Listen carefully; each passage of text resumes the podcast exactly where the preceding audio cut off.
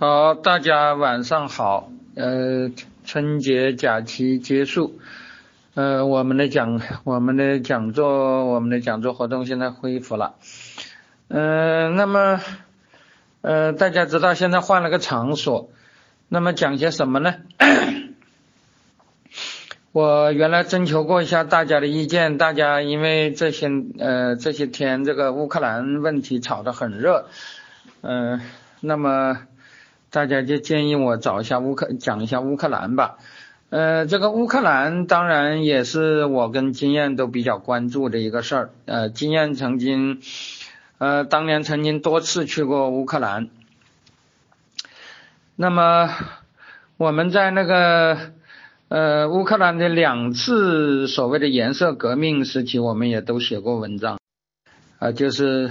一九呃二零零四年的那一次第一次颜色革命啊，当时等于是俄罗斯栽了个大跟斗，嗯，但是他也承认了，呃，当时俄罗斯并没有完全来呃也来硬的，呃，十年以后，二零一四年乌克兰又发生了第二次橙色革命，这一次革命本来俄罗斯是输得更惨的。呃，应该说比第一次那个橙色革命，呃，俄罗斯要更不得人心，是吧？呃，但是这一次俄罗斯就来硬的啊，就是嗯出兵啊，就是等于是，呃，先是抢占了克里米亚，后来又策动呃顿巴斯的两个省呃独立，那么这个事情就一直延续到现在，从一二零一四年到现在。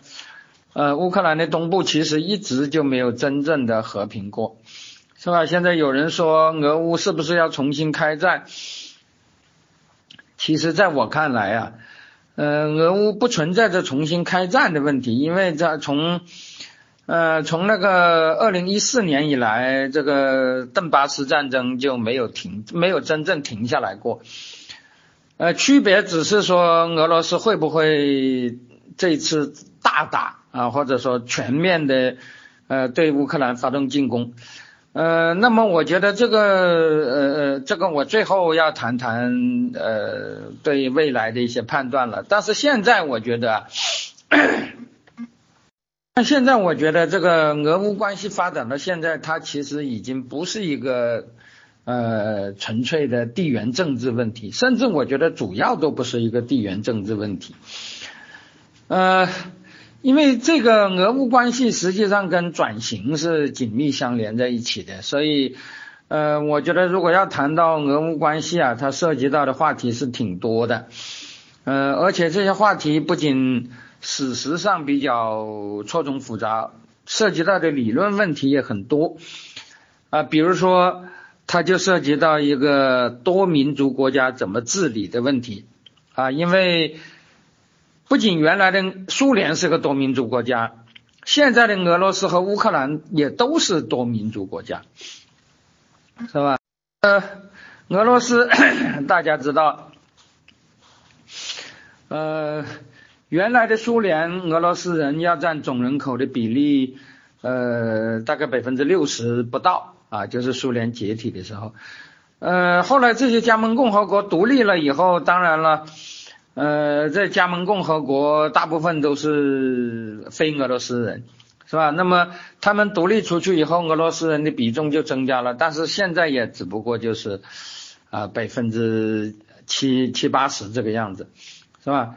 呃，而且俄罗斯的多民族那个那个民族非常之多，相比之下，乌克兰。那个乌克兰人占乌克兰现在的这个乌克兰国家的人口比重啊，其实呃和俄罗斯差不多，呃甚至可能更少。但是俄罗斯的少，但是乌克兰的少数民族问题就比俄罗斯要简单得多。讲的简单一点，就是俄罗斯人，对吧？因为乌克兰，呃乌克兰境内除了乌克兰和除了多数的乌克兰人和少数的俄罗斯人以外，其他的民族呃应该是很少的。但是，但是这种多民族国家的治理问题啊，其实不仅仅是呃乌克兰本身啊，那个当年的苏联乃至现在的俄罗斯，其实都啊都包括在内啊。这个问题其实也很有现实性，是吧？因为嗯，我们看到这个多民族国家在前苏联那种模模式下，本来就是有很多问题的啊，包括苏联、捷克、南斯拉夫后来都解体了。那么这个多民族国家，尤其是多民族呃呃呃联邦制的多民族国家怎么治理，这个是个很大的问题。另外一个就是转型危机问题。是吧？这个民族矛盾原来就有，但是在转型时期，在一定条件下，它会变得更加尖锐。那么这个问题，当然大家也都是非常关心的，因为这个问题就不仅仅涉及到啊乌克兰、俄罗斯，也涉及到啊我们，是吧？因为呃大家知道，从八九十年代以来，一直就有人说中国。中国千万不能搞民主，是吧？呃，不能搞民主的原因就是一搞民主，那些少数民族就要闹独立，是吧？你看那个，呃，苏联、南斯拉夫、捷克都解体了。那么中国如果要搞，呃，中国如果要搞民主，搞不好也会发生国家解体，是吧？这个我觉得问题就大了。但是会不是不是真的是这样呢？这三个国家真的出了问题？是吧？但是转型国家中也有一些是多民族国家呀，是吧？也搞了民主化的，是吧？像我以前曾经提到过的，像罗马尼亚、保加利亚，这都是有民族问题的，也都是多民族国家，但是他们就没有解体，是吧？那么这个转型啊，或者说转型危机，它到底是怎么形成的？这个本身对于。呃，包括中国也是一个转型国家嘛，是吧？呃，虽然政治上没有转型，但经济上是转的很明显的。那么这个呃，乌克兰的这个东西啊，我觉得可以提供一个教训，是吧？乌克兰可以说是转型失败的一个典型了。那么我们当然也是要分析一下。另外就是有一件事，现在最近这些年炒得纷纷沸沸扬扬的，就所谓的颜色革命。这个颜色革命真的是一个很有趣的话题，因为早在呃一四年是吧，那个时候就兴起一种说是要防范颜色革命，颜色革命被认为是非常严重的一个事情是吧？后来呃当时我记得王占阳先生就提了一个很有趣的话题，他说呃颜色革命是什么颜色呢？是不是也包括红色革命呢？是吧？红色革命算不算颜色革命之一呢？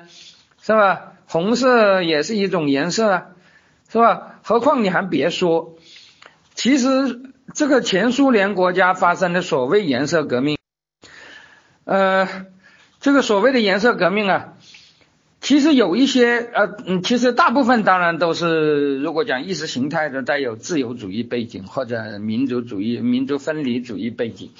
是吧？有的甚至有呃一定的穆斯林背景，但是也有几次颜色革命是这些加盟共和国的共产党人在推波助澜的，是吧？讲的简单一点就是，呃，的确这个颜色革命就有点红色，是吧？呃，包括最近呃在呃现在已经平息下去了，就前不久大概在一个月以前突然间发生的那个啊哈萨克的那件事，是吧？如果大家认真分析一下，呃，这件事情左右派的表态，就会发现那个呃，俄罗斯当时出兵啊，那个那个帮助镇压，但是俄罗斯境内的左派，俄罗斯国内的左派，包括俄罗斯共产党啊，包括呃普京扶植的那个官方左派反对党啊，实际上就是小骂大帮忙的反对党了，叫做公正俄罗斯党，是吧？以及包括俄罗斯的工会什么，反正俄罗斯的左翼，包括俄罗斯的社会民主党，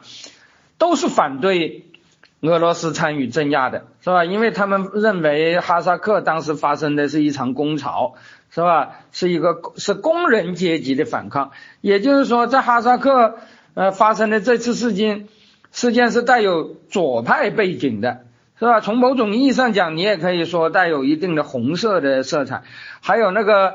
呃，上次的呃，在几几年以前的那个白俄罗斯是吧？反对卢卡申科的那场革命，也有白俄罗斯共产党呃人在里头呃，在里头呃呃起了很大作用，包括那个摩尔多瓦是吧？摩尔多瓦呃在大概十年以前一度跟俄罗斯也是闹得不可开交是吧？因为摩尔多瓦和俄罗斯还真的是有领土问题，虽然俄罗斯呃虽然摩尔多瓦和俄罗斯并不接壤是吧？可是摩尔多瓦境内有一块俄罗斯人占多数的飞地，就是所谓的。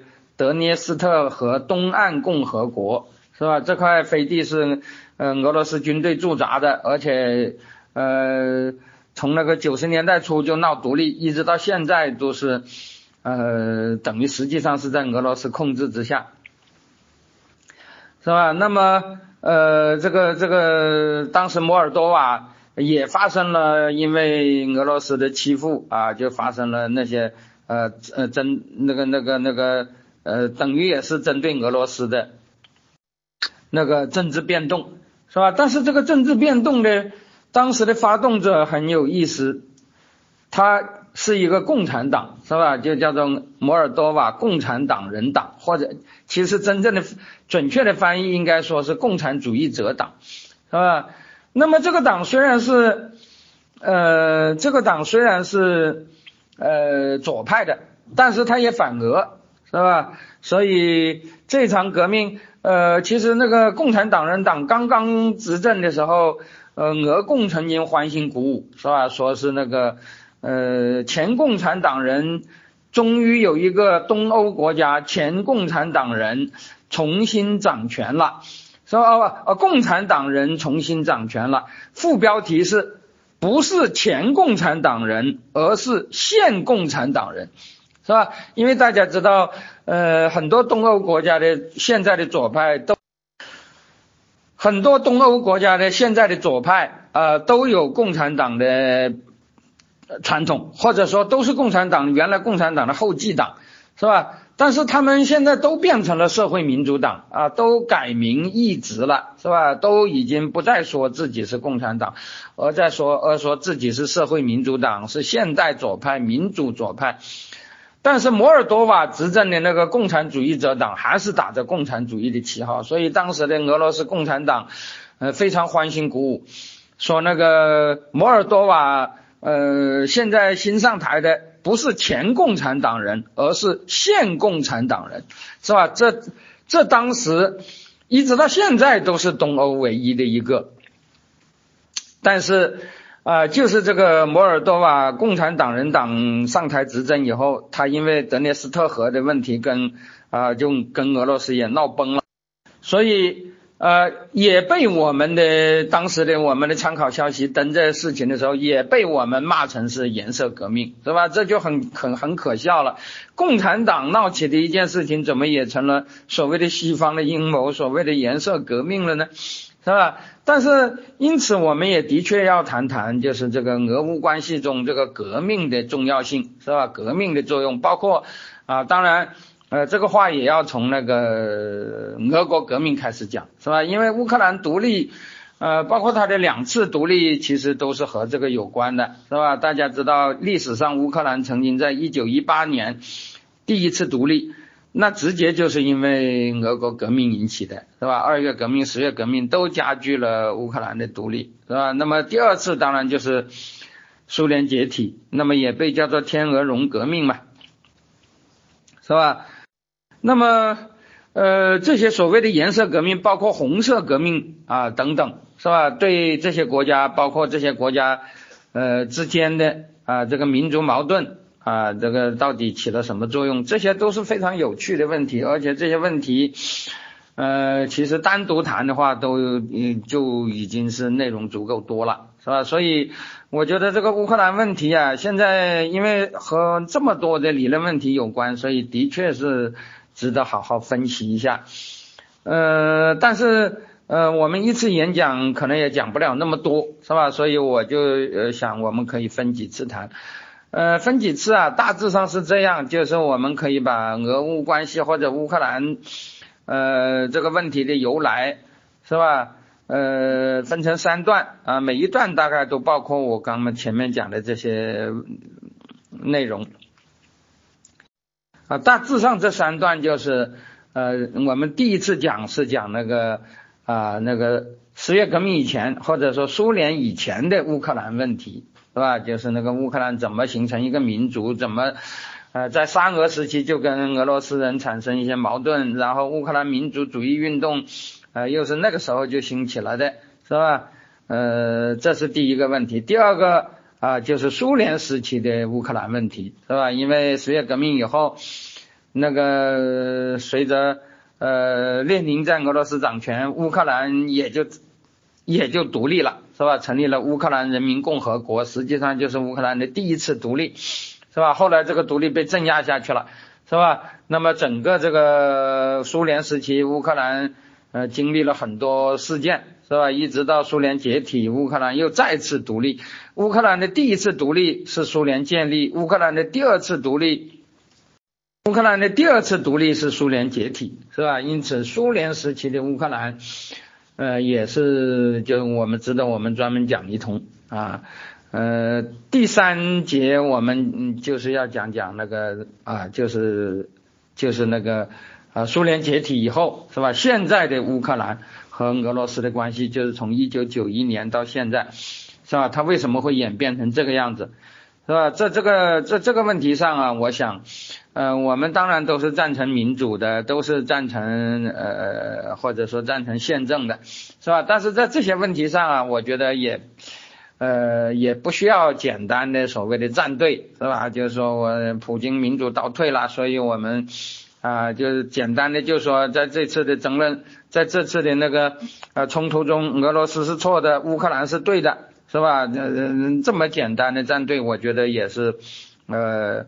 也是，是吧？实际上，当然应该说，呃，这一次俄罗斯完全是呃主动的、咄咄逼人的，是吧？那么呃不讲别的，就是讲那个呃侵略与反侵略而言，那他当然也是侵略者。不过话又说回来，包括乌克兰也包括西方，在这个问题上，其实他们也是呃也是有很多处理不当的地方，是吧？以至于事情闹成这个样子，也不能说。呃，他们就没有值得反思的地方，是吧？而且从我们旁观者来讲，呃，这些反思都非常，呃，都不不仅仅是事关他们，是吧？那么我现在就要讲那个呃第一个专题，那么第一个专题啊，我觉得可以呃用三个概念来理解呃这个乌克兰是什怎么一回事儿。啊，呃，我这个演讲的题目啊，叫做，是吧？叫做东斯拉夫人的长安、新疆和盲流，是吧？呃，为什么要这样讲？其实就是啊，如果要讲这个东斯拉夫人，呃，从古代到呃近代，是吧？呃的那个演变呢？呃，那当然我们要说，第一，呃，大家可能知道东斯拉夫人建立的，呃，古代的一个呃最主要的国家就是所谓的基辅罗斯。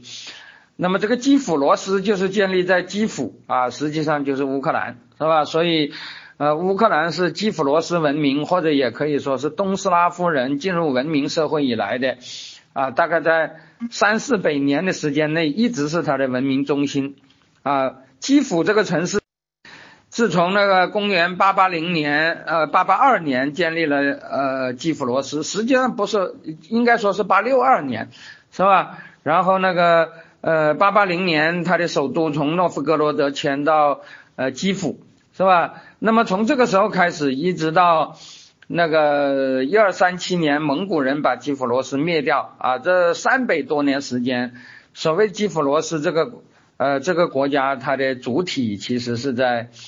呃，乌克兰，所以乌克兰人也以此很骄傲，是吧？认为实际上那个他们才是东斯拉夫文明的正宗，是吧？而且呃，现在甚至有语言学家呃认为，今天的乌克兰语与古代的罗斯语啊，就是基辅罗斯。呃，这里我要讲东斯拉夫人呢，从基辅罗斯时代其实一直是叫做罗斯的啊，后来。呃，在那个呃，在那个十六世纪以后，从那个东北罗斯，就是俄罗斯那边的那个方言中，啊呃有一个吸气音，这个吸气音后来呃被我们中国人翻译成 啊就是俄罗斯呀，是吧？那个本来就是罗斯呀，后来前面加加上一个罗斯呀，就是那个有一个有一个那个后来变成俄，是吧？就是这个俄罗斯其实就是罗斯啊，但是。当年的罗斯其实主要是乌克兰，而且现在也有很多语言学家说，今天的乌克兰语相比今天的俄罗斯语而言，更接近于当年的古罗斯语。呃，当然这只是一种说法，呃，我是不懂乌克兰语的啊，那个那个，我不知道这种说法是不是正确。不过我似乎好像呃也没有看到。呃，俄罗斯，俄罗斯在这个俄罗斯方面的学者在这个在这个问题上反驳，呃，那个乌克兰人是吧？或者反驳那个呃持这种观点的语言学家是吧？因为如果从历史上讲，那基辅和莫斯科的那个历史那是相差很远了，是吧？基辅在公元九世纪就是一个东斯拉夫的呃首都。但是莫斯科鉴于历史记载是在十二世纪才能够呃才最早进入呃进呃呃进入记载的是吧？苏联时期曾经庆祝过莫斯科建国八百周年嘛是吧？那个呃斯大林还在那里还在这个莫斯科还在莫斯科建成八百周年的时候发过一篇很有名的演讲的。是吧？那么如但是如果要到基要讲基辅罗斯的话，那基辅罗斯建国呃基辅罗斯建成就一千二百年了，是吧？那么因此这个呃基辅罗斯呃是古代罗斯文明的核心啊，那么就所以我们把它叫做长安。不过这里我要讲啊，我这么讲的意思啊呃我这么讲我要讲的很重要的一个内容就是。当时的基辅罗斯文明和今天的俄罗斯其实差别是非常非常之大的，是吧？我不能说它跟乌克兰的呃差别就小一点，但是显然啊与俄罗斯与今天的俄罗斯那个差别就啊更大，是吧？所以我们应该说呃简单的说，俄罗斯就是古罗斯的啊。呃，或者说简单的说，乌克兰就是古罗斯的继承者，呃，可能也不完全确切。那么为什么又提到新疆呢？因为其实道理很简单，俄语中甚至斯拉夫语中的乌克兰尼亚啊，那个那个那个呃乌克兰呃乌克兰呐这个词啊，今天俄语把它叫做乌克兰尼亚，乌克兰语把它叫乌克兰呐，是吧？呃，乌克兰呐这个词在斯拉夫语中的词义就是边疆，是吧？呃，乌克兰这个地方在十八世纪曾经被叫做新俄罗斯，所谓新俄罗斯就是俄罗斯新开拓的边疆。呃，为什么当年的长安变成边疆了呢？那道理很简单，就是因为在十四、十五世纪以后。啊，那个东北罗斯，呃，原来的荒蛮荒之地，东北罗斯就是以莫斯，呃，它崛起了，是吧？然后向，呃，向西边扩张，是吧？然后，呃，进入了这个，呃，乌克兰，啊，现在的这个乌克兰这个地区，是吧？于是就有了所谓的小俄罗斯、新俄罗斯以及啊，呃，边疆，是吧？罗罗斯边疆啊这样的用语，是吧？那么这个乌克兰啊，或者叫乌克兰呐这个词，就是斯拉夫语的边界、边疆、边境啊，或者说边缘地带的意思，是吧？呃，不仅俄语是这样，大家可能不知道记不记得，在那个呃，在呃一九九零年代啊，那个南前南解体的时候发生内战，是吧？大家可能都记得，当时啊波黑打的最厉害。那么除了波黑以外，克罗地亚也发生内战。克罗地亚的塞尔维亚人啊，克罗地亚主要是呃克罗地亚，但是他们当时塞尔维亚人也有很多。呃，塞尔维亚在克罗塞尔维亚人在克罗地亚啊闹独立，要求离开克罗地亚归并到呃塞尔维亚去，是吧？当时就呃建立了一个呃一个一个。啊一个不被承认的政权啊，实际上就是呃反克罗地亚的政权，叫做克拉伊纳塞尔维亚共和国，是吧？我们把它叫做呃克罗地亚塞族武装，是吧？呃，克罗地亚塞族武装，他的头头后来也成了海牙国际法庭的战犯了，是吧？那个。克罗地亚塞族武装正式的名称叫克拉伊纳塞尔维亚共和国。为什么叫克拉伊纳呢？就是因为这块地方当时在克罗地亚和波波黑这两个国家的交界处，是吧？它是属于呃，它是在克罗地亚的版图内，但是它的呃整个这个。呃，是和那个波黑境内的塞族是连，波黑境内的塞族控制区是连在一起的，是吧？就是两边都是在呃边界的地方，就是在那个塞尔呃波黑和克罗地亚的交界处，所以他们把呃自己这个地方叫做呃塞尔维亚人呃居住的边区，是吧？就是所谓的边区，也就是克拉伊纳，是吧？所以呃这个政权就叫克拉伊纳塞尔维亚共和国。其实南斯拉夫是讲南方斯拉夫语的，而乌克兰语、俄罗斯语都是东方斯拉夫语，他们比较接近，所以这个呃这个边疆呃在南斯拉夫叫克拉伊纳，在呃东斯拉夫叫乌克兰尼亚，呃乌克拉乌克拉伊纳是吧？乌克拉伊纳，呃乌克拉伊纳和克拉伊纳，呃只是前面有一个。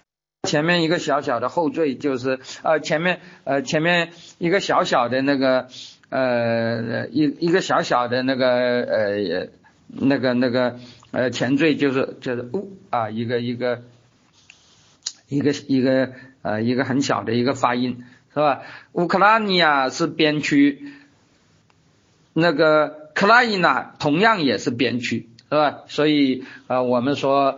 呃，这个时候的乌克兰就是俄罗斯的新疆，是吧？因为它是又叫做新俄罗斯，又叫做呃乌克兰呢，就是所谓的边疆啊。那么呃，实际上也是当时俄罗斯呃那个那个呃新近才扩展到那个地方的，是吧？那么也带来了很多的问题。那么这个。新疆和长安指的都是，那么就乌克兰人本身而言呢，是吧？我们知道这个乌克兰人，呃，这个概念是挺复杂的，呃，与乌克兰密切相关的一个概念，恐怕就更复杂了。这在俄罗斯的历史上，在苏联的历史上，呃，都是赫赫有名的，叫做哥萨克，是吧？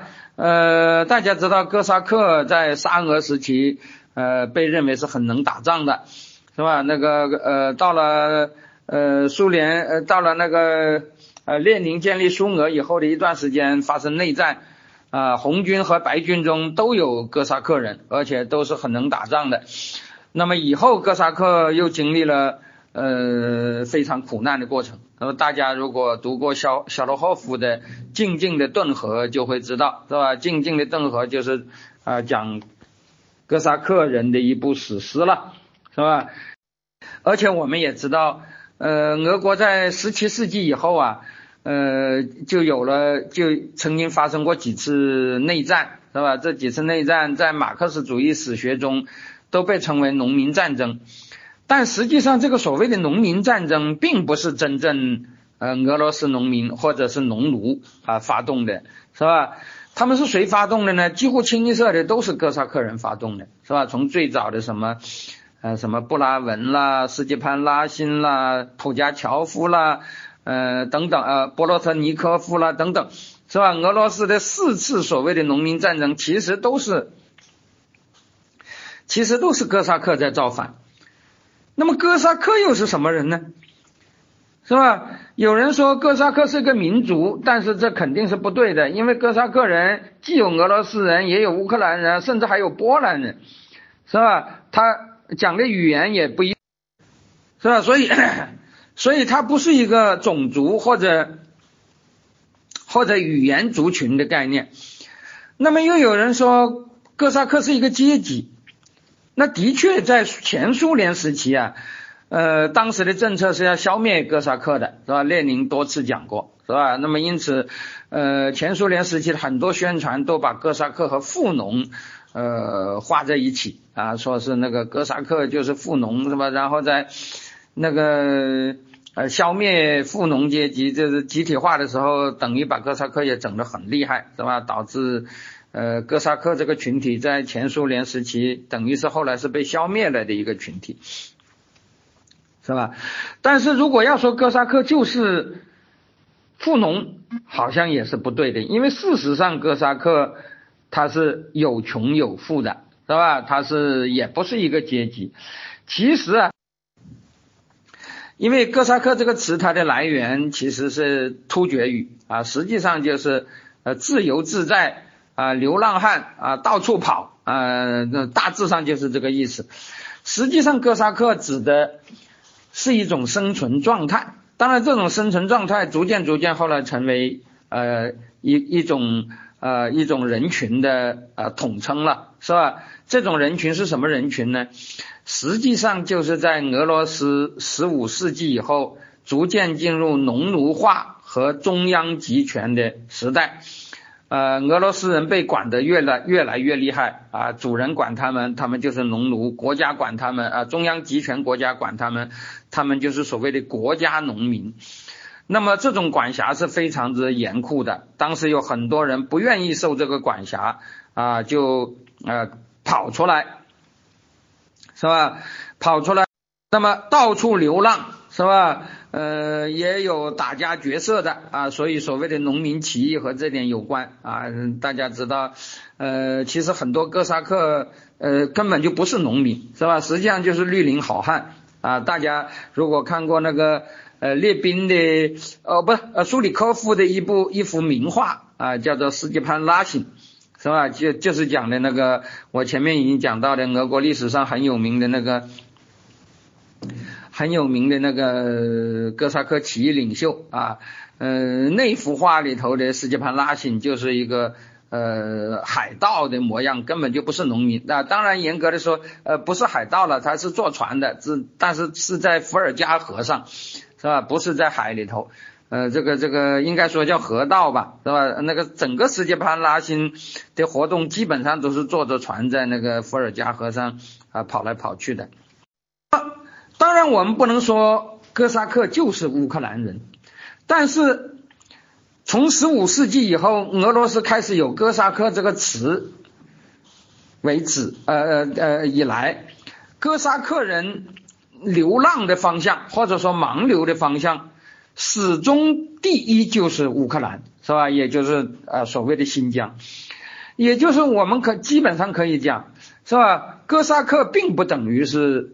啊，乌克兰人，但是今天的乌克兰人的主体的确是啊，的确是哥萨克，是吧？就是那个呃，俄罗斯呃，就是那个那个莫斯科公公国逐渐中央集权化，呃，逐渐越来越专制啊，越来越农奴化的那个时期，是吧？从那个老俄罗斯啊，那个流浪出来的一些人，是吧？就是他们就成了盲流。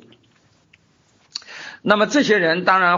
呃，盲流的方向有多种多样了，大家知道，其中有一些就跑到了黑龙江上，是吧？所以那个我们我们呃以前曾呃呃去年曾经和一些朋友去过东北嘛，是吧？那么在爱辉，我们就看到那个呃那个尼布楚条约那个时候，呃俄国一些一些跑到那个黑龙江流域的俄罗斯人，他们也是哥萨克，是吧？他们也是所谓的盲流啊，从欧俄一直。一直盲流到黑龙江，是吧？那么，呃，当然，盲流到黑龙江的哥萨克在哥萨克中其实数量是很小的。那么，哥萨克主要的盲流方向就是乌克兰，是吧？大半的乌拉呃那个那个哥萨克其实都进入了乌克兰，所以呃乌克兰人在十九世纪和二十世纪。在很大程度上是和乌克兰呃呃乌克兰人和哥萨克在很大程度上是重叠的，是吧？就是所谓的乌克兰人，就是盲流到新疆去的那些俄罗斯人的啊后代啊，或者也可以说，呃，从呃俄罗斯中央集权国家呃农奴制国家中逃出来的那些人啊，他们呃向东南西北逃是吧？但呃呃像呃像那个呃东西南逃啊，没有向北逃的是吧？因为俄罗斯的北边就是北冰洋，那是不合嗯没办法住人的地方。那么他们向东南呃呃东南西方三个方向逃。呃，其中最主要的方向就是西南方向，是吧？也就是向那个乌克兰啊逃，是吧？所以这些人呢，呃，就所谓的盲流或者所谓的哥萨克，对乌克兰的民族性格，对乌克兰，嗯，后来跟俄罗斯的关系啊，都有非常重要。那么我们如果啊呃把握了这三个概念，也就可以知道俄罗斯和乌克兰，是吧？俄罗斯人和乌克兰人啊，为什么会有？呃，那么大的矛矛盾，以及乌克兰这个国家啊，它的建国历程啊，它的那个呃民族发展史啊，又经历了多么多的曲折，是吧？那么第一个，我就从长安开始讲。呃，大家知道这个这个俄东斯拉夫人或者说俄罗斯人啊，第一个或者说罗斯人，是吧？呃，这里我要讲，俄罗斯并不等于东斯拉夫，但是罗斯基本上就等于东斯拉夫，是吧？这个这个，呃，当时的呃那个东斯拉夫各部其实后面都要都加罗斯的，比如说就有所谓的诺夫哥罗德罗斯、基辅罗斯、莫斯科罗斯等等等等，呃，实际上就相当于呃那个基辅的东斯拉夫人。呃，莫斯科的东斯拉夫人，诺夫哥罗德的东斯拉夫人，这这种概念了，是吧？但是很有意思的是，罗斯这个词是怎么来的？在历史语言学上一直是没有搞得清楚，而且占主流的一种说法是，罗斯这个词并不是斯拉夫语，而是诺曼语，是吧？讲的简单一点就是啊，瑞典语，是吧？为什么呢？因为。基辅罗斯这个国家虽然它的主体民族显然是东斯拉夫人，但是它的建立者却是所谓的诺曼人。那么这个问题啊，是俄罗斯历史上是整个从沙俄到苏俄到现在的那后苏联时代，呃都是非常敏感的一个问题。因为如果按照历史的记载，那的确是这样的，就是东斯拉夫人原来是一片原始部落。是吧？呃，他们部落之间打打杀杀，也没有国家，呃，处在很那个，呃，处在很那个蛮荒的状态，是吧？那么到了九世纪，啊，这个呃东斯拉夫人之间有些矛盾解决不了，呃，当时的那个北方，呃，就是瑞典呢、芬兰这些地方，当时的日耳曼人，也就是所谓的诺曼人，呃，这个当那个地方的诺曼人呢，呃，又有另外一个称呼叫瓦良格人。或者以前中文又把它译成，曾经译成叫瓦兰吉亚人，瓦兰吉亚和瓦良格都是一个词了，是吧？呃，指的就是啊这些瑞典人。那么这些呃，我们知道后来我们现在的啊，我们现在那艘呃中国的第一艘航母，中国的第一艘航母叫瓦良格号，实际上也是也也纪念这个呃罗斯国家的开创者，是吧？或者说开创罗斯的那个族群。呃，瓦良格人，包括这个词，包括瓦兰吉亚这个词和罗斯这个词和瓦良格人的这个族群呢，其实最早并不是罗斯人，而是呃瑞典人，当然也有人说是芬兰人，是吧？总而言之是斯堪的纳维亚半岛的人。那么斯堪的纳维亚半岛的人是属于日耳曼人，呃，但是他们同时又是日耳曼人的北边，是吧？所以又叫做诺曼人，啊，就是 Northman。啊，就是现在如果呃转化成英语，因为英语也是日耳曼语嘛，呃，英语也是拉丁语系日耳曼语族的嘛，是吧？所以呃，今天英语中的 Northman，呃，就是古古日耳曼语中的诺曼，是吧？那么诺曼人，呃，大家知道他们都是他们在中世纪曾经啊沿着海岸到处。呃，征服是吧？征服过英国啊，就所谓的诺曼征服了。呃，征服过法国的诺曼底，甚至进入地中，从直布罗陀进入地中海。呃，占领过西西里岛啊，占领过马耳他等等啊。那么其中也有一部分呃呃诺曼人啊，或者说这一部分诺曼人叫瓦瓦良格人，是吧？那么这一部分诺曼人他也是沿着水路征服的，但是他们走的不是海，而是河，是吧？他们呃呃当时的诺曼人呢是一个航海民族，呃也可以把它叫海盗民族啊，当然也可以把它叫海商民族，因为他们是呃通商的，呃但是通商的过程也是抢劫了啊，因为呃早期的这个人类。呃，早期的这个海上民族都是贸易和抢劫兼有的，是吧？那么，呃，这部分人也是一样。这部分人在西边，他们就是在大海上啊，从那个北海，呃，比斯开湾，那那个那个那个啊，地中海，是吧？这个这个一呃，经过直布罗陀，一直跑到地中海，征服了呃西欧、南欧沿海的很多地方。那么在东边，他们也是这样。他们走的是，他们嗯呃东边没有海，但是有河，是吧？他们当时是从呃今天那个呃波罗的海三国的啊所谓呃那个呃呃涅瓦河呃那个那个道嘎瓦河呃或者说叫做西德维纳河，是吧？呃从那边啊从波罗的海进入这条河呃进入这些河，然后向南走。向南走以后，走到船不能通过的地方，就碰到一片分水岭。那个分水岭是很低矮的啊，当时他们就有个陆地行舟，就是把那个水啊，把那个船从那个河上拖上岸，然后拖上岸，只要走几十公里，就进入了向南流动的一条河流。这条河流是什么呢？这条河流就是乌克兰的母亲河——德涅伯河，是吧？德涅伯河在呃汉语中。呃，又有有的时候又译成叫做蒂尼伯河啊。那么进入蒂尼伯河，蒂尼伯河是流入黑海的，是吧？于是他们就又把船放进丁尼伯河，然后顺着河就一直就可以流进黑海。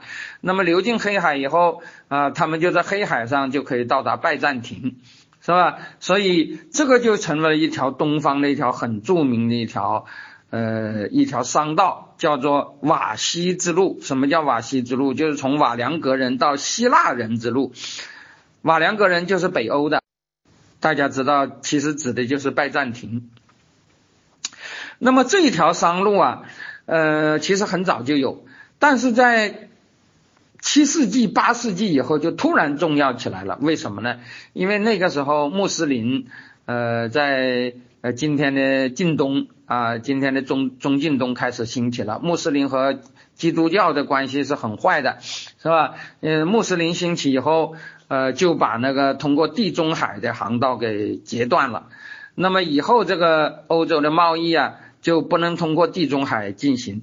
那么于是很多人就改道走这条所谓的瓦西之路。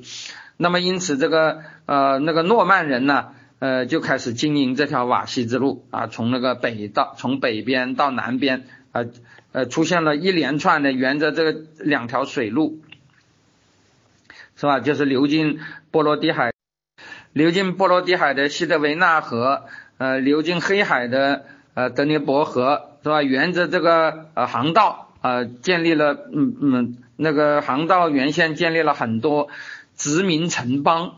是吧？就是实际上就是一个个瓦兰吉亚人的那个据点。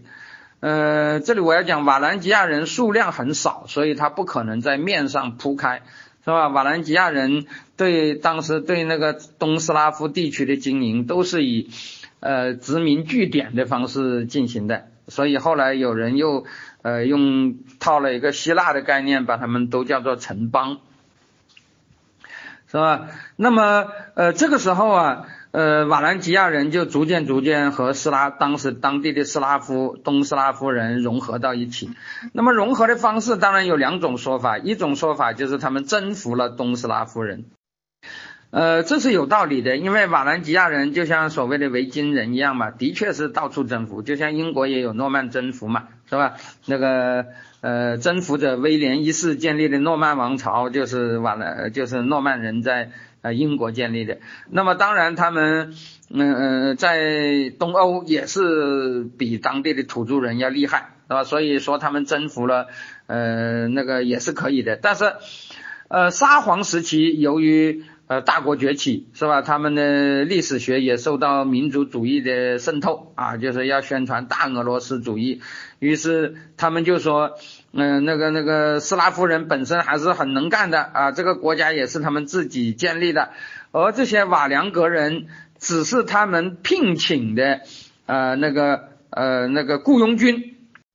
是吧？讲的简单点就是，呃，实际上他们认为，呃，斯东斯拉夫人是主，而瓦良格人是客。但是按照俄国的传统的说法，按照呃自古以来的传统的说法，实际上，呃，瓦良格人或者说北欧人是主，是吧？那个东欧呃东斯拉夫人是被他们征服的。那么这个就形成呃形成了俄罗呃俄国早期历史上一个争论不休的问题。现在欧俄呃那个俄乌两国在这个问题上也是呃也是有争论的，是吧？这就是所谓的俄罗斯国家的诺曼起源说啊，因为根据俄罗斯的早期的材料，呃都众口一词的说，呃这个最早的俄罗斯国家是呃诺曼人从北向南建立的。一开始，呃，八六二年他们到了诺夫哥罗德，是吧？那么后来到了八八八八零年，他们又到了呃基辅，是吧？这个呃这个基辅的三兄弟，呃呃呃呃这个呃瓦良格人的首领是所谓的留利克三兄弟。那么留利克三兄弟在第尼伯河上坐船到基辅上岸，这个地方现在还立了一个很有名的雕像，就是留利克三兄弟的雕像，是吧？呃，那么这个雕像，呃，那个那个那个，现在也还是基辅的一个很有名的一个景观。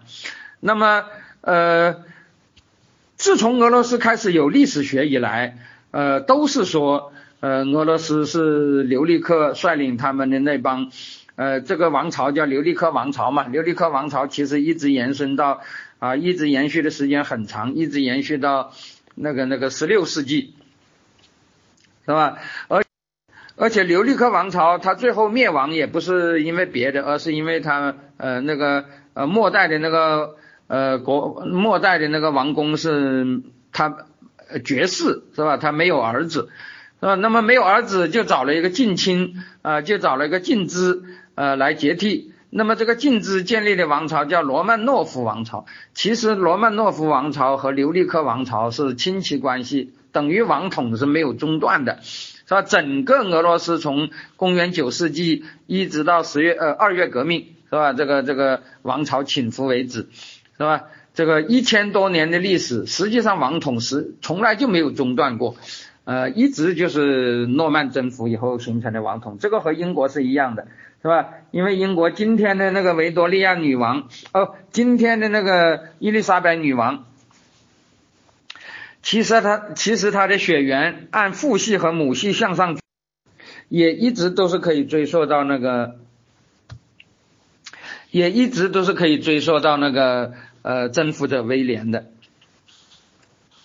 所以呃我曾经讲过，就是这个中国的呃王朝更迭和他们的那个 dynasty 呃完全不是一回事儿，那么在俄罗斯也是这样的。是吧？那么正因为这样，所以而且普遍认为，呃，当时的诺曼人要比东斯拉夫人更文明，是吧？他们的武器更好，他们的呃商业也更先进，是吧？所以他们是呃那个殖民者，也是那个文明的创立者。那么俄罗斯的很多东西都是诺曼人带来的啊。那么这个整个这个说法叫诺曼起源说，这个说法就有点像。呃，清末明初，呃，当时流行的中国文化西来说一样，是吧？因为中国文化，呃，的确有很多东西啊，比如说种植小麦啦，比如说呃炼铜啊、炼铁啊什么啊，还有用马拉车啊，呃，在那个呃在晚清和呃民国年间，也有很多人说都是从西方经过新疆传过传进呃传进中原的。呃，比如说以小麦为例啊，中国最早出现的小麦遗址啊，那那的确是从西向东发展的，是吧？这最早的小麦在新疆，后来在甘肃，再后就是在呃到了陕西，是吧？而且大家也知道，中国呃在那个先秦时代主要是种小米的啊，就是所谓的黍，是吧？但是到了秦汉以后，北方占第一位的粮食作物就变成麦，就变成小麦了，是吧？那么呃，包括嗯呃，我刚才讲的这几项东西，很多人都说是从西方来的。那么这就形成了所谓的中国文化西来说，但是这个中国文化西来说跟呃我们的民族自尊心，我们那个近代以来的那个民族主义兴起以后就发生冲突了，于是呃就开始批判呃中国文化西来说，以至于一刀切，是吧？说啊什么东西都是我们呃本土有的啊，那个那个什么东西都不是西来的。其实呃我觉得这个问题啊应该是具体情况具体分析的，是吧？这个所谓的西来说，并不一定都对啊，有些东西，呃，也也也不一定就是西来的，但是肯定有西来的，这一点也呃不能回避。那么俄罗斯也是一样，只不过我们是西来说，而他们就是北来说，是吧？就是诺曼人啊，这个俄罗斯文明的诺曼起源说啊，影响是很大的。呃，我们知道俄罗斯啊，早期是比较落后的，比较蛮荒。也没有什么呃那个呃呃历史学可言，是吧？早年的呃编年史是用那个古罗斯语写的，呃后来也都呃也都也都中断了，是吧？那么后来再次兴起历史科学，是在彼得大帝呃学习西方以后，是吧？彼得大帝。呃，学习西方，呃，于是，在俄国建立了科学院。当时的俄国科学院里头的那些学者，基本上都是德国人，啊，或者西欧的人，啊，他们在科学院里头讲的都是德语，是吧？那么最早的一些历史学家也是呃德裔的，啊，包括呃彼得大帝当时跟德国的关系的确也很好嘛。后来的叶卡捷琳娜女王本身就是德国公主，啊，嫁到俄罗斯来的，是吧？那么那个时期。那个从那个呃从彼得大帝啊从那个十七世纪到十八世纪，当时的俄罗斯以诺曼起源说为正宗的。可是到了十八世纪下半期啊，俄罗斯开始强大起来，民族主义也开始上升。这个时候以罗罗蒙诺索夫为代表的一批呃民族主义大俄罗斯主义情绪比较强烈的人就开始。呃，批判诺曼起源说啊，就开始说那个呃，建立俄罗斯的是东斯拉夫人是吧？不是诺曼人啊，呃，不是建立基辅罗斯的是啊，东斯拉夫人不是诺曼人是吧？呃，不过我们后来又知道，呃，因为俄国的现代化，呃，它是一种西化的过程是吧？其实甚至包括马克思主义都是一样，不管是马克思主义还是自由主义，都是从西欧传入啊俄罗斯的。呃，正如也中国的社会主义和呃和自由主义也是从西方传来的，是一样的道理。那么传来之初，不论是社会主义者还是自由主义者，都是反传统的，是吧？就像我们五四时期的呃，不管是自由主义者还是后来变成马克思呃列宁主义的那个陈独秀啊、李大钊这些人啊，当时都是一些西化的激进派。啊，当时都是反中国传统、反孔孟之道的，是吧？那么俄罗斯也是一样，所以俄罗斯在呃十月革命前后，是吧？不管是自由主义史学家，还是马克思主义史学家，也是赞成诺曼说的，因因为他们呃要批判呃传统嘛，他们要批判那个俄罗斯本身的传统，批判沙皇，是吧？所以也总是说呃这个这个他们是很落后的。啊，先进的东西都是从西边传来，是吧？那么当然，呃，讲表面上讲的是诺曼，啊，实际上讲的就是马克思主义和自由主义了，是吧？所以那个，呃，甚至到呃十月革命结束以后，苏联早期十多年间，诺曼起源说也是占统治地位的啊。当时，嗯，俄罗斯马克思主义的马克思主义史学的鼻祖。叫做波克罗夫斯基，呃，这个人跟列宁的关系很好，是吧？这个波克罗夫斯基在苏联史学中的地位，相当于郭沫若在呃中国那个呃马克思主义史学中的那个地位一样，都是呃泰斗。波克罗夫斯基就是一个典型的诺曼起源说，是吧？他他按照他的说法，东斯拉夫什么都没有，是吧？呃，一切那个建国都是诺曼人建立的，是吧？那么。后来就变成一个现象，就是俄国凡是主张改革、凡是主张西化、凡是主张那个自由的，都是持诺曼起源说的；凡是主张专制的、凡是主张维护传统的、凡是比较保守的，呃，就要反对诺曼起源说。是吧？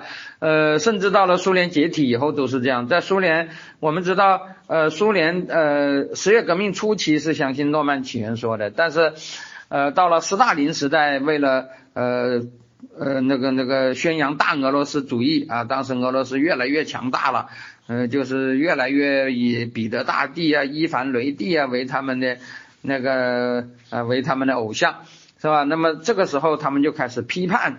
呃，那个那个，呃，诺曼起源说啊，尤其是呃，基辅罗斯研究在苏联时代最有名的权大权威，第一号大权威是吧？就像中国古史中的郭沫若一样啊，在苏联叫做格列科夫是吧？那么格列科夫这个人就是专门批判诺曼起源说的。后来后来到了苏斯大林时代，还把主张诺曼起源说的人杀了很多是吧？那个苏联在史学界。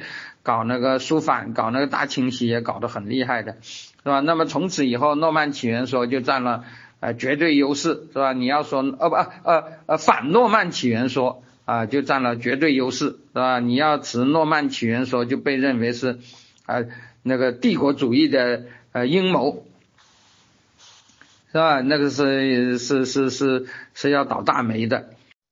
但是到了苏联晚期，随着思想解放，随着公开性。呃，随着那个俄罗斯当时也出现了西化嘛，就是呃狂热的呃那个那个欢迎西方学习西方。那么呢，到了这个时候，呃，诺曼起源说又一次兴起，是吧？呃，一直到普京，普京上台以后，在普京的第一个任期，他虽然一方面要宣传俄罗斯思想，是吧？当时呃所谓的俄罗斯的呃本国的这个东西。是吧？那么，呃，俄罗斯本国的东西，普京，呃，第一个任期他的国师，呃，就是他主要器重的，呃，历史学家，就是啊，苏联时期曾经被迫害过的那个利加乔夫，是吧？利加乔夫的俄罗斯思想后来也译成了呃中文。利加乔夫虽然是宣传啊，呃，俄罗斯传统多么伟大，多么伟大的，但是当利加乔夫。分析俄罗斯传统的来源的时候，他也仍然是持诺曼起源说的，啊？也就是说，呃，俄罗斯为什么伟大呢？伟大就伟大在它很早就吸收了西方的先进的东西啊，比如就是诺曼起源说的那些东西。后来莫斯科罗斯，呃，受到影响更大的是蒙古征服以后带来的结果啊，就是金帐汗国带来的结果。但是那个呃，利加乔夫对金帐汗国的评价是很坏的。啊，大家知道，呃，就所谓的黄祸论了啊，认为那个蒙古人什么好事都没办啊，就是那呃，利加乔夫也是持这种观点，是吧？所以呃，我们可以说呃，那个那个呃，后来普加乔夫的呃，后来普京的第二、第三个任期，他越来越反西方，越来越鼓吹大俄罗斯沙文主义，是吧？那么这个时候，俄国就又开始批判呃诺曼起源说了。呃，与俄罗斯相与俄罗斯相比，乌克兰的历史学家啊，一直对呃那个诺曼底人说是比较欢迎的啊，因为他们呃非常讨厌呃莫斯科啊，就是莫斯科罗斯啊，就是呃原来啊后来的我后面要讲的东北罗斯是吧？他们认为那个呃东北罗斯主要是受的蒙古人的影响，就是呃。呃，东北罗斯是一个鞑靼化的罗斯啊，就鞑靼化其实就是蒙古化了，是吧？呃，他们认为莫斯科人是受蒙古影响的，是吧？而他们是受西方影响的。所谓西方影响，当然就是指的诺曼人了，是吧？所以，呃，乌克兰的史学家，包括乌克兰第一次独立时候的。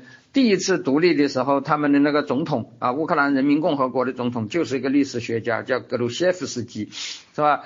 呃，从格鲁谢夫斯基一直到今天，俄罗斯呃乌克兰的，他们还是比呃更倾向于那个诺曼说，是吧？就是认为呃基辅罗斯呃和这个呃莫斯科罗斯是完全不同的，是吧？莫斯科罗斯呃是基辅罗斯灭亡以后由。呃，由那个蒙古人扶植起来的一个呃一个一个一个很野蛮的国家，是吧？而他们是那个，嗯，那个那个很早的更早的时候，从九世纪，呃，就是接受西方影响的啊，就是那个那个呃那个那个一个一个呃，就是等于是更呃更接近于西方的啊那么一个国家啊，这是他们呃这个意识呃这个呃那个民族民族主义。各自的民族主义对历史科学、对历史学的一种影响了。那么我们当然呃不必去在这个问题上去站队，不过有一点是不容否认的，就是不不管基辅罗斯的文明是来自，不管基辅罗斯的文明是来自诺曼人还是来自东斯拉夫人自己，那么。它最后形成的这个文明和以莫斯科为代表的东北罗斯的文明是有非常大的区别的，是吧？讲的简单一点就是，呃，当然在苏联时期啊，为了套马克思的五种社会形态，曾经说基辅罗斯是一个封建国家。我前面提到的那个格列科夫也是这样说的，但是，呃，到了改革时期啊，就有很多人不以为然。其中有一个具有代表性的人物叫做弗洛亚诺夫，这个人后来，呃，在那个呃转型时期曾经是很活跃的啊。现在这个人成了呃共产党人，是吧？就是呃呃俄共啊，呃，这里我要讲俄俄共是反对普京的，是吧？他和我们设想的那种俄共一定是。啊，那个那个共产主义者，因此一定是反西方的，反西方的就会呃投靠普京，是吧？那是完全不同的。那么弗洛亚诺夫他在苏联后期，从七十年代开始。呃，他就反对这个格列科夫的主张，他就呃认为这个基辅罗斯根本就不是呃和后来的莫斯科那个样子的啊，是所谓的啊，就他们称之为马克思主义的封建社会，是吧？那么亚洛呃那个弗洛亚诺夫就说，呃他说那个基辅罗斯是一个古典社会啊，按照他的说法，好像更接近于那个希腊呀。呃，那种包括后来中世纪的汉萨同盟啊那样的那种呃城邦，是吧？呃，他说呃当时的东斯拉夫呃不是一个农业国家，而是一个以商业为主的呃国家，呃这一点也是对的，是吧？我前面给大家讲过，呃那个瓦西之路啊的确是一个当时的一个贸易通道，那么瓦兰吉亚人建立国家就是在这个贸易通道。呃呃，原先建立的一系列的那个呃军事商业据点是吧？从中扩展开来的啊，当时主要的经济活动并不是农业，而是呃收集沿途的土特产，然后卖到呃拜占庭去是吧？那个然后那个呃瓦兰吉亚人的那些武装啊，那是商人或者说是。呃，海盗也行啊，主要就是到周边各部落去征集，或者说是去抢夺这些东西，然后呃用来经营商业，是吧？因此形形成的都是商业城邦。那么这个商业城邦，呃，这些人基本上都是自由的啊，他们不是农奴。呃，我们知道，按照格列科夫的说法，俄国农奴化是很早的，是吧？就是按照他们的说法，一旦有了国家，呃，就是所谓的封建制，人人都是农奴。那呃，那个，但是弗洛亚诺夫是坚决反对的，是吧？他说那个基辅罗斯，呃，是一个自由人组成的国家，呃，没有农奴，有奴隶，但是那个奴隶很少，是吧？主要还是自由人，这自由人是以一个一个的城邦的方式，呃，活呃呃存在的。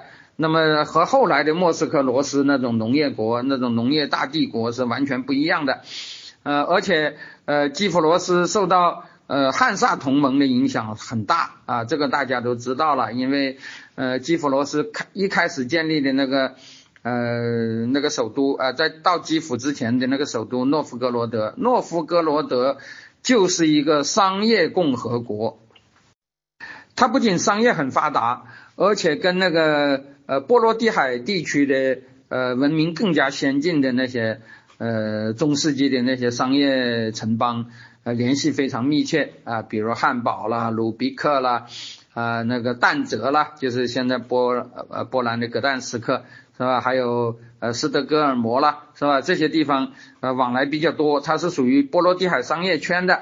呃，大家知道波罗的海商业圈当时有一个呃很多城邦组成的一个同盟，叫汉萨同盟。汉萨同盟主要是基督教国家，但是也有一个呃东正教国家，那就是诺夫哥罗德。诺夫哥罗德和当时的很多汉萨同盟国家一样，商人的势力很大，所以它不是一个王国，是吧？而是一个呃商业共和国啊，或者说叫商人共和国。在蒙古征服以后，诺夫哥罗德曾经是整个罗斯地区文明最发达的地方，因为其他地方都被蒙古人给破坏了，是吧？而诺夫哥罗德是唯一没有被呃蒙古人占领啊，没有屈服于金帐汗国的啊唯一的那个那个呃罗斯国家，是吧？那么这个罗斯国家呃跟西方的交往又比较。密切，呃，商业也比较发达，而且有民主传统，是吧？呃，那个，呃，在诺夫哥罗德啊，是呃国没有王宫的啊，或者说王宫，呃，有的时候也有，但是不掌权的，真正掌权的是议会，就是那个呃所谓的议会，就用俄语叫做卫策了，是吧？呃，这个国家是卫策掌权的，是吧？那么，呃，这个共和国后来呃发展壮大，成为。呃，成为呃那个和莫斯科争霸的和莫斯科争霸的一个很重要的对手。呃，莫斯科呃很长一段时间呃主要的精力就是用来对付诺夫哥罗德，一直到一四八七年，是吧？当时的莫斯科呃越来越达达化，受到那个蒙古人的影响，越来越发展成为一个呃中央集权的国家。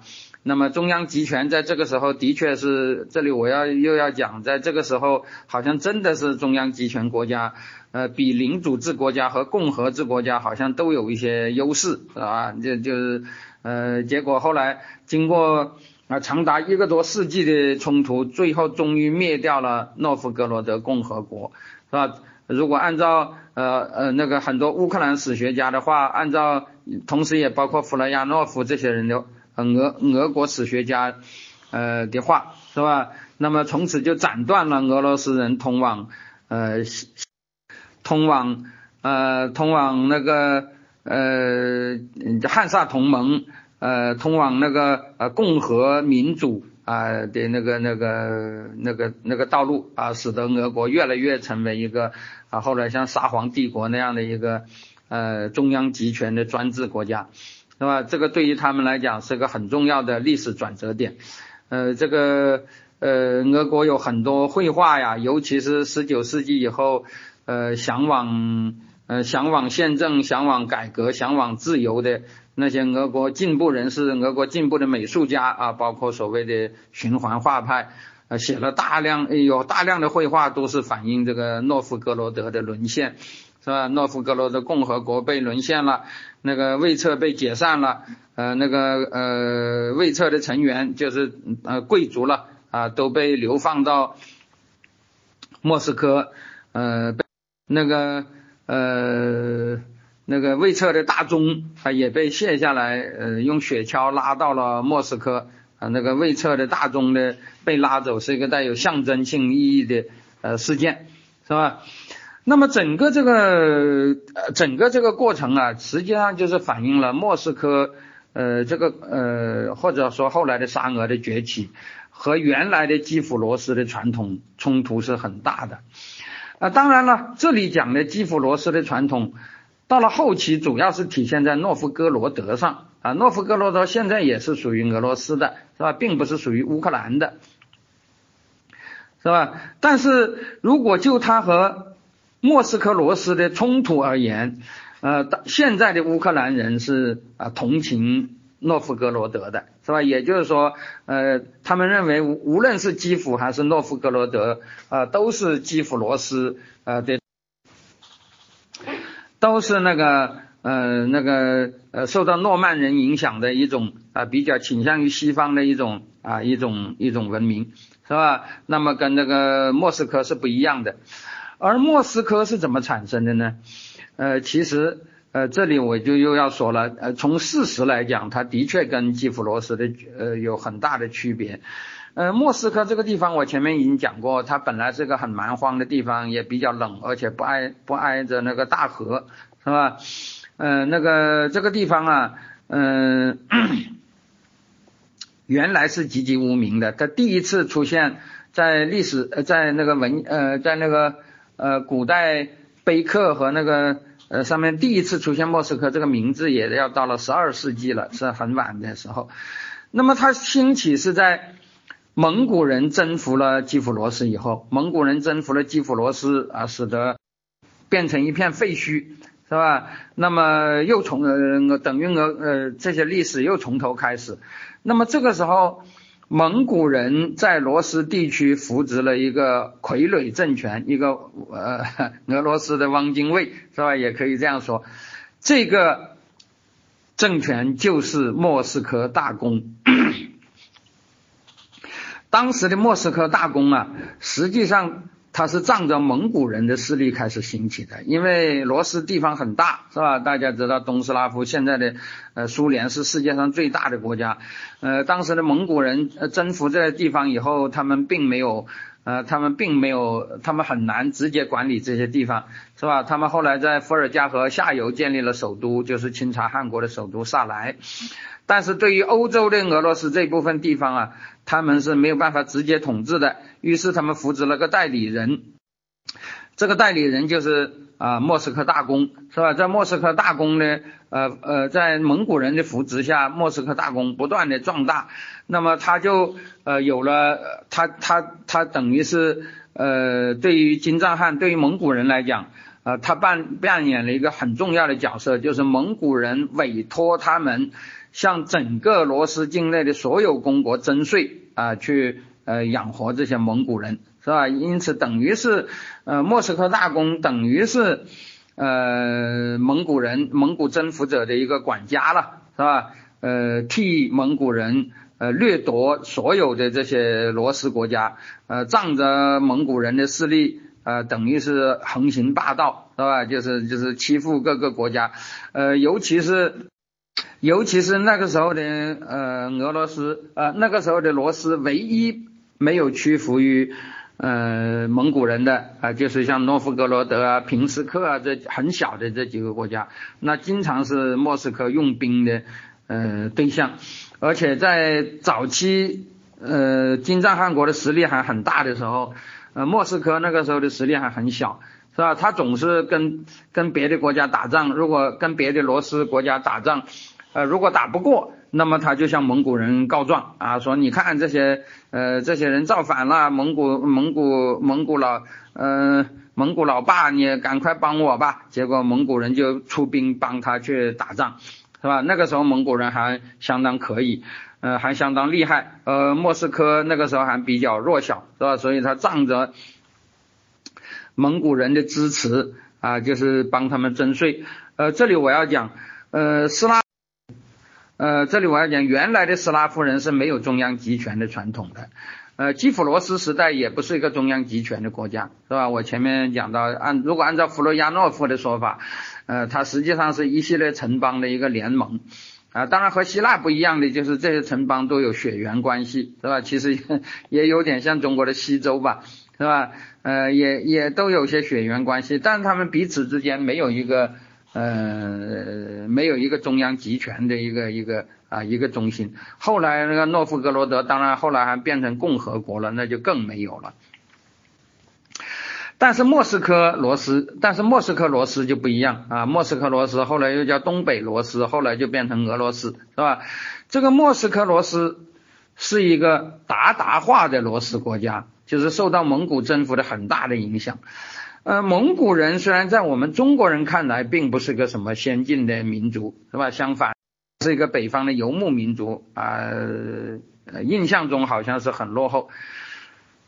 但是对于当时的东斯拉夫人而言，蒙古人还是给他们带来很多新的东西。这些新的东西就是啊，一个军事化的帝国，是吧？讲的简单一点，就是蒙古人是一个啊呃，蒙古帝国是一个高度军事化的国家，是吧？所谓的呃那个蒙古的那个呃那个部落制度，是吧？那个那个呃，其实就跟那个八旗的那呃。呃，其实就跟那个八旗一样啊，是全民皆兵的、令行禁止的一种一种军事化的体系。是吧？后来蒙古呃在征服中国、征服金啊、征服宋的过程中，又把呃东方的那一套农业帝国的那一套东西也学来了。也呃他们后来在征服罗斯的时候，这一套也就呃通过蒙古人传到了罗斯，是吧？罗斯在蒙古人呃那个那个莫斯科罗斯在蒙古人征服的那一段时间。啊，就学会了搞户口调查啊，就他们叫巴斯哈制度，啊？巴斯哈本身就是蒙古语，实际上就是户口，是吧？呃，当然了，蒙古人的户口其实应该说也是从金朝或者也是从汉地学来的，啊，但是总不管怎么说吧，它总是蒙古人传过去的，所以当时也被叫做鞑靼化，实际上就是中央集权化，就是中央集权的专制国家，是吧？实际上是从那个时候建立起来的。那么那个时候，呃，就建立了呃巴斯哈制度，呃，建立了那个呃梭哈税制度，啊，那个基辅罗斯原来也是不收税的，是吧？基辅罗斯的收入主要就是从各民族呃中呃收刮那些呃各种各样的那个呃那个土特产，是吧？然后把它卖到拜占庭去，呃，然后去赚取商业利润，是吧？呃，他尤其是没有正规的农业税。但是那个呃蒙古人就教莫斯科罗斯呃开始征税啊，就是在人口调查的基础上开始征那个一开始是征户口税啊，这个户口税是按照烟囱来征的呃就是呃一家人有一个烟囱就收一一个烟囱税，然后后来又又按照犁来收是吧？那个当时俄国的那个呃用来耕作森林土壤的犁叫梭哈啊，于是这种税叫做梭哈税是吧？就是这个征税制度、户口调查制度、一站制度啊，以及在一战征税和户口调查基础上建立起来的中央集权的国家体制，基本上都是蒙古人带去的，以至于在彼得大帝之前，莫斯科罗斯的王公穿的那个宫廷服装都是完全鞑靼化的，和当时的蒙古人穿的服装是差不。大家如果看看历代沙皇的那个现在的那个画片，你就会发现，呃，彼得大帝以后那全是那个西方君主的打扮了，那就是彼得大帝是西化的嘛，要学习西方。但是彼得大帝以前，甚至包括呃一凡三世、一凡四世啊这些，全是那种呃戴着那毡帽是吧？就是那个蒙蒙古呃鞑靼的那种服装，是吧？所以呃你可以这样说吧。就是那个呃呃，一开始基辅罗斯建立的时候，今天的乌克兰是呃基辅罗斯文明的中心。但是这个时候的基辅罗斯文明和后来的俄罗斯文明，尤其是鞑靼化了以后的俄罗斯文明是有很大的区别的。而俄罗斯呃，就是莫斯科罗斯兴起以后，它受到蒙古人的影响要比受到诺曼人的影响更多，由此建立的中央集权的。这样一个俄罗斯帝国，它是和原来的基辅罗斯的传统是有相当大的冲突的。那么在这个时期，它当然也对原来基辅罗斯地区呃的那些居民啊，也带来了一些新的呃那个那个，也带来了一些新的矛盾啊。这就是我讲的啊，那乌克兰变成新疆的过程。那么在蒙古征服以后的一段时间呢，我刚才已经讲过，呃，原来的基辅罗斯地区就呃衰落了啊，可以说文明被蒙古人摧毁了。这个这个时候人口变得呃已经变得很少，是吧？那个城市也都出现了呃荒废。那么后来蒙古人的势力衰落以后，继之而起的就是诺夫哥罗德和莫斯科这两个地方。呃，应该说诺夫哥罗德呃就是我后面讲的成了一个商人共和国。呃，它是代表了，它是更多的体现了基辅罗斯文明的呃延续，而这个莫斯科罗斯，它就是一个蒙古化的中央集权国家。但是那个时候的基辅，那个时候的乌克兰呢，是吧？乌克兰那个时候等于是又回到了呃很荒凉的那个状态，是吧？那个当时那个呃原来基辅罗斯那个地区，现在还比较发达的。已经是诺夫哥罗德了，而不是基辅了。而这个当时，呃，一方面是那个，呃，十五世纪以后，莫斯科罗斯啊，或者说俄罗斯了，呃，在东北方向崛起；另一方面，那个，呃，它的北方原来是呃诺夫哥罗德，后来被呃后来也被莫斯科夺取了，而它的西北方当时兴起了呃中世纪呃欧洲的强国之一，就是波兰和立陶宛，是吧？波兰和立陶宛原来是两个国家，波兰是一个天主教国家，立陶宛是一个异教徒的国家，但是在呃十五世纪呃那个呃。波兰的小公主路德维嘎，呃，嫁给了立陶宛的立陶宛的大公，呃，实际上不是嫁给，而是立陶宛大公到华沙去，呃，不到克拉科夫去，呃，入赘了，是吧？于是这两个国家就合并了。波利合并以后就变成了一个很大的国家，长期以来，呃，跟俄罗斯的关系就一直是，呃，成了东欧国际政治的一个主轴了。这两边老是打来打去。是吧？那么当时的这个波兰立陶宛呃二元共和国啊，不是呃二元王国，这个波兰立陶宛二元王国呃势力扩展的很快，是吧？那么到了呃十四十五世纪，它基本上占领了呃它基本上那个势力范围已经达到了整个这个现在的乌克兰的大部分地区，尤其是乌克兰的。呃，中部、西部啊，就是现在乌克兰民族情绪最高的那些地方啊，当年都是波兰人呃和立陶宛人占领的。而这个，而这个，当乌克兰黑海沿岸，呃，当时又受到那个，呃，当时的那个黑海沿岸呢，又受到呃那个呃当时那个土耳其人的影响，因为大家知道十五世纪土耳其人。呃，占领了拜占庭，那么就开始向那个呃欧洲推进。那么当然主要是在呃南欧了，但是在东欧，它也占领了一块地方，就是克里米亚，是吧？所以那个克里米亚呃也成了那个土耳其的呃土地。那么这些人也对乌克兰人发生了影响。那么这片这片地区啊，当时就成为呃波兰、立陶宛、呃土耳其。和新兴的莫斯科罗斯，呃，三方争夺的一个地方。由于这个地方当时蒙古征服以后人口就很少，是吧？所以呃也成了呃那个外地来的盲流所呃聚集的地方，是吧？那么呃俄罗斯这个时候我前面已经讲过，它正在中央。呃我们现在讲的不愿意受奴役的人啊，不愿意归不愿意呃服那个。呃，沙俄的官吏和农奴主管辖的那些人就纷纷到那些呃人比较少的地方啊，逃到那些地方啊，形成一些呃呃部落组织，形成一些共同体，是吧？那么这些人就成了今天我们讲的乌克兰人的祖先，啊，他们主要是从罗斯地区来的，所以讲的是罗斯语言，但是他们的那个呃，他们。跑到乌克兰来就是作为盲流，要逃避俄罗斯的那种中央集权专制体系的，所以他们当然一开始就跟俄罗斯人是有一定的矛盾。这些人在历史上很有名的，就是在今天的第尼伯河的中游建立了扎波罗热营地。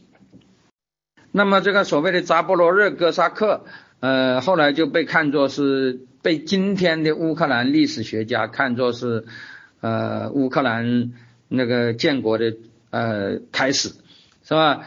那个扎波罗热扎波罗热哥萨克，也就是最早的乌克兰人，实际上呃他是呃独立的，是吧？他无论对波兰人、对俄罗斯人还是对土耳其人啊，都持一种呃抗争的立场。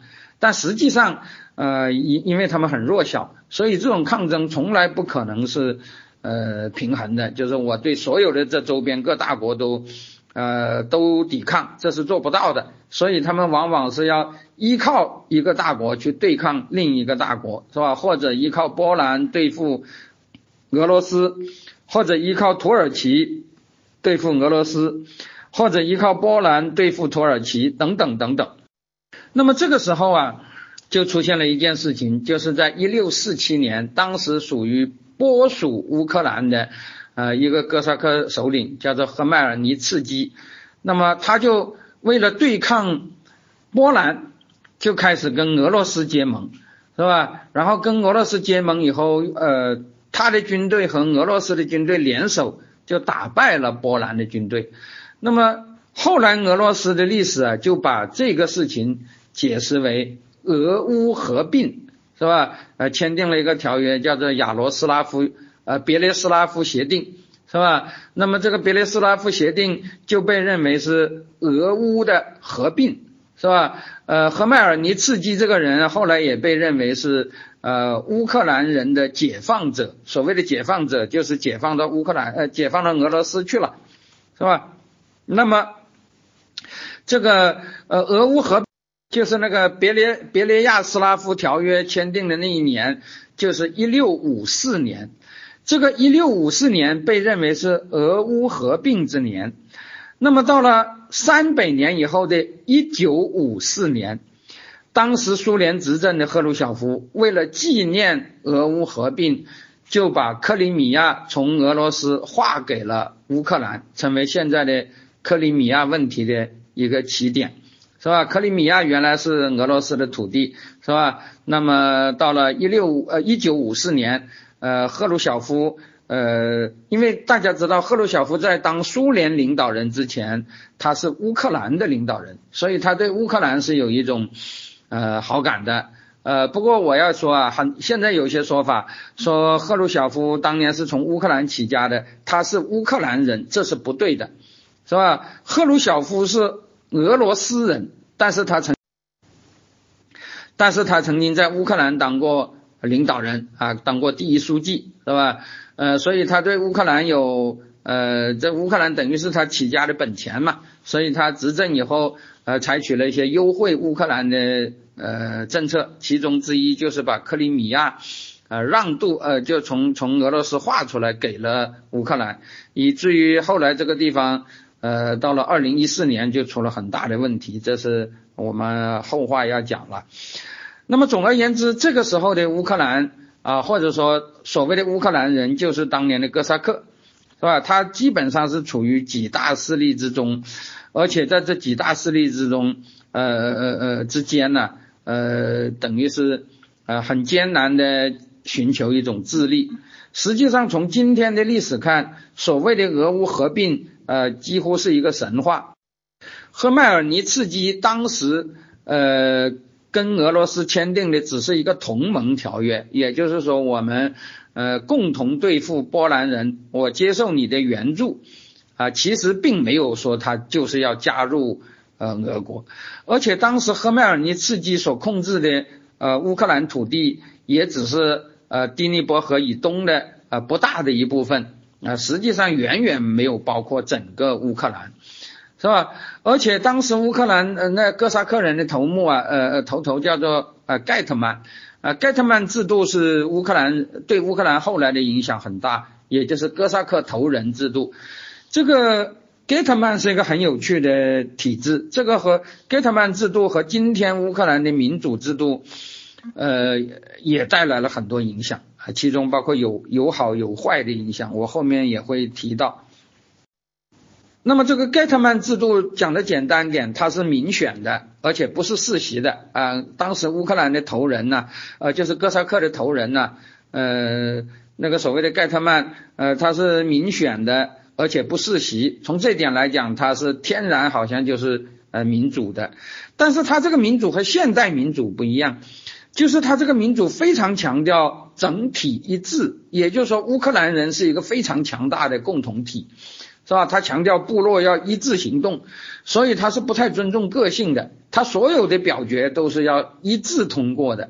如果你是少数派，他就要施加压力，使你呃和多数呃一样，是吧？他不太允许呃少数派的存在。从这一点上讲，呃，你也可以说乌克兰是一种呃传统的乌克兰，或者说传统的哥萨克人，他们实行的是一种。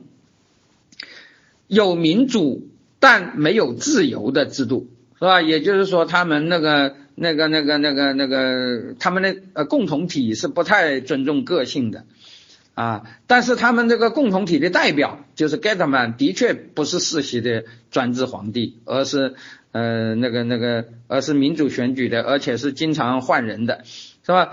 那么赫麦尔尼茨基以后历任的。乌克兰的盖特曼也是实行同样的政策，呃，有的是呃比较亲俄反波，有的是比较亲俄反土，有的是比较亲土反俄，有的是比较呃亲波反俄，是吧？呃，但是多数的这些盖特曼都是反俄的，是吧？呃，赫迈尔尼茨基其实晚年就想要造反，但是他不久就死了。他死以后的几任盖特曼，是吧？包括马泽帕。啊，包括那个呃那个维盖尔斯基是吧？呃，包括那个呃那个叫做老斯克罗帕茨基是吧？这几任呃盖特曼其实都是反俄的，他们都是呃联合波兰反对俄罗斯，或者是联联合土耳其反对俄罗斯。其实就是那个俄乌合并的赫迈尔尼茨基，他最早也不是要联俄，他最早其实是要联土耳其。是吧？他是要联合土耳其反对波兰人，但是土耳其没有，土耳其人后来背叛了他，是吧？那么土耳其人背叛了他，他后来才看上了，呃，后来才靠上了俄罗斯，是吧？但是呃，他到了他呃去世之呃呃去世前不久，他就已经开始想反俄罗斯了，是吧？那么后来他去世以后的，他去世以后的连续几任盖特曼。呃，其实都是和俄罗斯的关系啊搞得不好的，是吧？那么一直到了十七世纪，在俄罗斯和波兰呃的那个斗争中，俄罗斯逐渐占了优势啊，越来越挤压波兰，最后在呃十八世纪末啊，大概是一七九五年，最后大家可能知道，就是俄罗斯、普鲁士、奥地利三家瓜分了波兰。那么瓜分了波兰。呃，波兰的灭亡也就造成了受波兰影响的那一部分，呃，乌克兰土地也就被呃沙俄所呃占有了，而且这个时候，呃，沙俄就开始改变了政策，呃，不再呃允许这个盖特曼存在啊，开始在那里派大量的军队，开始实行直接的军事治理，那么。呃，就逐渐逐渐把俄罗斯变成了，呃，把乌克兰变成了沙俄帝国的一部分，呃，这个一部分，呃，就他们当地的人，呃呃来来讲，就是被叫做乌克兰，啊乌呃呃呃那个乌克兰呐，呃乌克兰呐，是吧？就是边疆。那么就俄罗斯自己来讲，最早的时候把他们叫做小俄罗斯，这个小俄罗斯。有人认为是一种呃简称是吧？就是以大俄罗斯自称，呃，就是就是把他们看作是自己的附庸。呃，其实现在有些学者说啊，其实不是这样的。一开始这个小小俄罗斯这个称呼是拜占庭人的称呼，拜占庭人之所以称为小，是一种昵称，也就是一种亲近的意思啊，就小张、小王、小李一样，它并不是一种蔑视的意思。但是后。